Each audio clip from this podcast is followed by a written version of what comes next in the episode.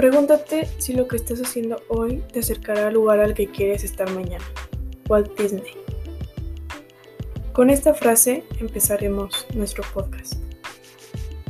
¿Qué estás haciendo hoy para que el día de mañana te sientas orgulloso, orgullosa de lo que estás haciendo o de lo que hiciste para llegar a donde estás ahorita? Básicamente esa es la clave para tener una vida plena, feliz, sentirte conforme contigo misma, para liberarte de cualquier cosa, ya estrés y sentirte más tranquila. Pero, ¿cuál es la clave para llegar a todo esto? Bueno, la primera clave es la clave de confiar en ti mismo. ¿Cómo? Sí, la clave de confiar en ti mismo. ¿Y a qué se debe esto? Pues ya que la falta de confianza que tenemos hacia nosotros es la razón por la que no estamos intentando las cosas, por la que no estamos avanzando, por la que siempre nos estancamos en pensar en el qué dirán, qué pasará si hago esto. Porque no lo intentamos, nos quedamos siempre con lo mismo, hacemos lo mismo. Y nunca vamos a estar conformes, nunca. Porque siempre vas a decir, hubiera hecho esto y el hubiera no existe. Nunca vas a confiar en ti porque no lo intentaste, porque te quedaste con las ganas. Los resultados de tus días reflejan todas tus decisiones que estás tomando. Si no logramos poner un software para tomar decisiones, ya sean concretas, rápidas, asertivas y que nos lleven a un liderazgo, vas a estar tomando tus decisiones a base de tus miedos, tu pasado, tus temores y no estás viendo las cosas tal y como son. Las ves de acuerdo a lo que viviste, a tu pasado. Un claro ejemplo es cuando tú conoces a una persona nueva, pues, puede estar, imagínatela como tú quieras, pero te recuerda a una persona de tu pasado que te lastimó, ya sea físicamente, verbalmente, emocionalmente, como quieras, tú en ese instante, tu chip va a cambiar, la, va a haber algo en ti que la va a odiar, que la va a sentir rencor, odio, sentimientos negativos. ¿Y por qué? Esa es la razón. Es que me recuerda a tal persona. ¿Pero es esa persona? ¿Acaso ya le hablaste? ¿Acaso ya intentaste tener algún contacto con ella? También por eso creamos malas amistades. Y te daré algunos consejos. El primero es estar abierto a todo lo que podemos crear. Puedes crear un cambio en ti, ya que tú te puedes programar para para tener esa confianza en ti. 2. Tienes que hacer un compromiso contigo mismo de no cargar con tu pasado. Olvídate. Hoy es hoy, ayer es ayer y mañana es mañana. Así de claro es. 3. Toma una acción masiva. Esa es la única manera en la que podemos cultivar aprender a crear la confianza en nosotros mismos o incluso a recuperarla. La confianza en ti refleja tal y como eres. Literal, la confianza que te tienes es como tener un libro abierto. Si no te tienes confianza, tu libro estará cerrado y serás todo un misterio. Pero dejando esto de lado, hablaremos sobre las metas para mantenernos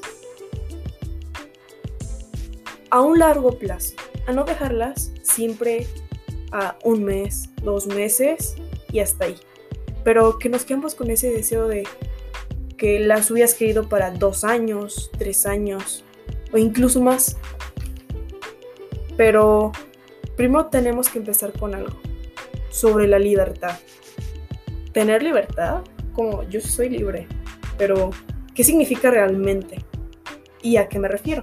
Bueno, pues primero, a que yo puedo sostenerlo, porque una cosa es llegar a tu meta y pues ya muchos piensan que pues ya llegué y ya ahí se termina y pues ahí me quedo, ya hago lo que me den gana y ya no ven más. Pero lo que no saben es que si el resultado fue máximo, incluso te quedas con las ganas de volverlo a repetir, incluso mejor. Pero si el resultado no fue máximo, el resultado no es sostenible. Y ahí se quedará. Muchos creen que solo hay etapas específicas para crecer, pero eso es mentira. ¿Por qué? Porque unos dicen, cuando eres adolescente, disfrútalo, este, aprovecha lo máximo, este, ahí crece, haz cosas que te favorezcan. Pero cuando tienes 50 años ya dicen, ay, mejor ya retírate, mejor ya disfruta tu, la corta vida que te queda. Esa mentalidad debemos de cambiarla. No importa la edad que tengas, puedes seguir avanzando y maximizando tu vida. Pero aquí la libertad viene de que podamos sostener nuestro crecimiento, de que se puede mantener nuestra salud, nuestros compromisos, nuestra felicidad a un nivel donde no pienses nada. ¿Por qué no pienses nada? Porque cada vez que te pones a pensar sobre algo es porque, ching, ahí es donde la, ya la estás pensando. De que si estoy haciendo bien, si estoy haciendo mal, si sabes que vas por un buen camino, no pienses en las cosas, aprovechalas. Aprovecha esas oportunidades que se te atraviesan, porque no siempre se te van a cruzar en tu camino. Y luego vas en retroceso, otra vez a lo primero a lo que mencioné.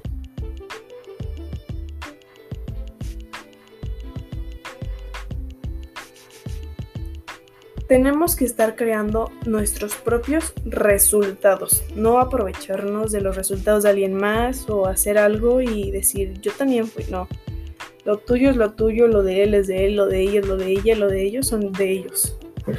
Lo tuyo es tuyo y entiéndelo. Bueno, ahora iremos con las ideologías.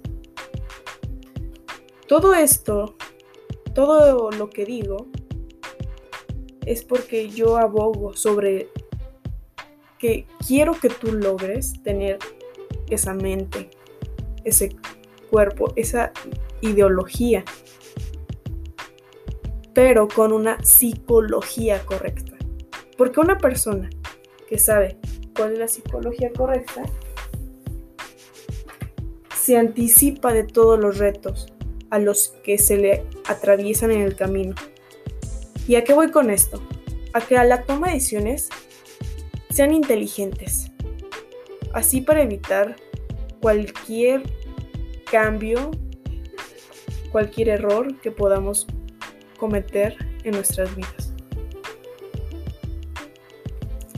Y hablando sobre decisiones inteligentes, podemos hablar también de ideas erróneas que tenemos sobre la vida saludable o como se le puede nombrar el fitness. ¿Y cómo que ideas erróneas? Como eso todo el mundo lo sabe, hacer ejercicio dos, tres horas más o menos y dejar de comer, no sé, comer nada más dos veces al día, ¿qué no es hacer fitness? No, no, no, no, no, no, eso no lo cometen chicos, no, no, no, no. Eso es tomar malas decisiones. Primero tenemos que estar informados de todo lo que estamos haciendo, porque si no, podemos caer en algo peor. No hagas cosas tampoco que creas que están correctas, pero no sabes qué estás haciendo. Eso no lo hagas. ¿Por qué? Porque alguien que apenas va a empezar en este mundo, ¿qué es lo que va a hacer? Horas de cardio, comer muy poco, hacer cualquier cosa con tal de bajar ¿Por qué? Porque se van mucho a lo que te dice una máquina. ¿Y a qué máquina me refiero? A una báscula. Todos dicen, ay, tengo que pesar, no sé, 45 kilos. Órale, pero... ¿Cómo? 45 kilos. Siempre se basan en eso. Entonces, eso es una idea errónea que tenemos, que la gran mayoría tiene cuando va empezando. Yo no soy nutrióloga para decirte qué puedes hacer y qué no puedes hacer, pero te puedo guiar para que no cometas errores que muchas personas han cometido, al igual que yo.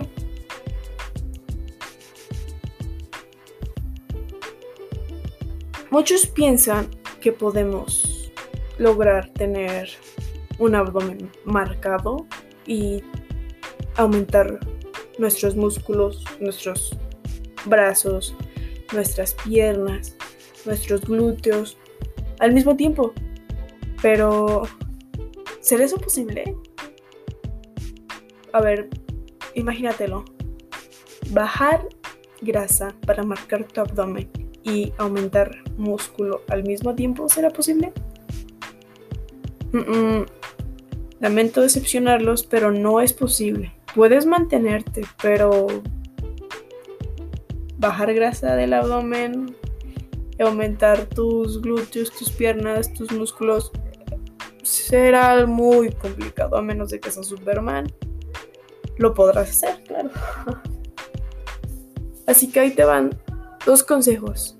El primero, si tú, si tu meta es bajar el abdomen, este, marcarte más, ¿a qué me refiero a marcarte más? No así a, aumentar tus músculos, sino a que es tenerlos más definidos, bajar tanta grasa, ¿Qué es lo que tienes que hacer? Tienes que hacer un déficit calórico. ¿Qué es? Las calorías que supone que tienes que comer. Comer menos. Cada cuerpo es distinto, ¿no? algunos se les recomienda tanto, otros se les recomienda tanto, porque todos somos distintos, ¿no? Yo te pues si yo como tantas calorías al día, pero tú no quieres lo mismo que yo, entonces eso no, eso no te sirve. Tampoco copien dietas que le salen en Instagram, en internet, en cualquier cosa, porque en cualquier red social, porque ahora ya todo el mundo, ya esto de la pandemia, ya todo el mundo sube sus dietas para que las copien, pero eso no te va a servir porque tú no eres igual a esa persona. Puede ser que pesen lo mismo, pero no tienen la misma capacidad física, no tienen la misma fuerza, no tienen el mismo rendimiento, no miden lo mismo. Entonces, pierdes tu tiempo. Eso es lo único que pasa. Pierdes tu tiempo. Segundo consejo, si quieres aumentar tu músculo, te voy a decir algo. No te espantes si de repente ves pues grasita en tu abdomen, porque eso es normal, eso, eso es normal. Lo que tienes que hacer es comer más. Mucho, tienes que comer mucho, mucho, mucho. No muchísimo, claro, pero tienes que comer mucho porque tienes que comer más de lo que gastas, así para que tengas más energía, que tu músculo se está alimentando de lo que tú le estás dando. Por eso tienes que tener una dieta. ¿Y a qué me refiero con dieta? No me refiero a una regla que tienes que seguir día tras día. Me refiero a un estilo de vida. Cuando digo dieta, yo me refiero a un estilo de vida. Entonces, tienes que comer más de lo que gastas. Así para que no caigas en un rebote. ¿Qué es un rebote? de que regreses igual que al, principio o que te quedes estancada. También puedes tener una sobrecarga muscular. También tienes que tener cuidado con eso. ¿Qué es una sobrecarga muscular? Una sobrecarga muscular es cuando pasas horas entrenando, pesos de aquí y allá, este, luego ya no progresas, ya no progresas te quedas estancado con algo muy ligero, y tu cuerpo se queda ahí. Puedes pensar que estás dando todo, pero eso es mentira. Tu cuerpo dice, oye, este, hago algo, pero no hago nada. ¿Qué pasa aquí? ¿Qué pasa aquí? Entonces, ahí tu cuerpo se queda estancado. Ahí se queda. Ya no se mueve de ahí. Entonces, son varias cosas de las que tenemos que tener cuidado. Por eso les digo, tomar decisiones inteligentes. Y para tomar decisiones inteligentes tenemos que poner a cabo todos los puntos que yo mencioné anteriormente. Si no tenemos acceso con un nutriólogo, podemos informarnos. Ahorita en la actualidad hay demasiados, demasiados videos de entrenadores, de nutriólogos, que no te van a dar asesorías así en los videos, pero te van a guiar para que tomes las mejores decisiones, para que comas esto en vez de aquello, para que hagas esto en vez de esto. Pequeñas cosas que marcarán la diferencia. Todos queremos un cuerpo lindo. Todos queremos una mente limpia, una mente buena. Una mente que sea asombrosa. Así lo digo. Una mente asombrosa. Para nosotros también ser asombrosos, claro. Esa es la clave. No hay de otra. ¿Quieres lograr algo en esta vida? ¿Quieres proponerte en serio hacer algo que en realidad valga la pena? Empieza a hacerlo desde ahorita. ¿Qué estás esperando? No esperes a que alguien te levante y te diga, hey papi, mami, hazlo. O estás esperando a que llegue la peor situación de tu vida para que lo hagas. Mm, yo creo que no. Porque esa es la peor manera en la que puedes empezar a hacer algo. Muchas personas empiezan porque dicen, me rompieron el corazón, me sentí horrible, casi me quería olvidar de todo, dejar de hacer cosas. Me olvidé de mis amigos, me separé de mi familia y decidí hacer ejercicio. El ejercicio ayuda, pero yo siento que esas situaciones son muy complicadas es mejor y tanto mentalmente, físicamente, empezar es un momento en el que estés muy bien. No caer en cosas malas. Empezar cuando tú estés muy bien. Así te dará más ánimo. Bueno, yo me despido. Mi nombre es Daniela González. Y este fue el podcast del día de hoy. Chao, chao.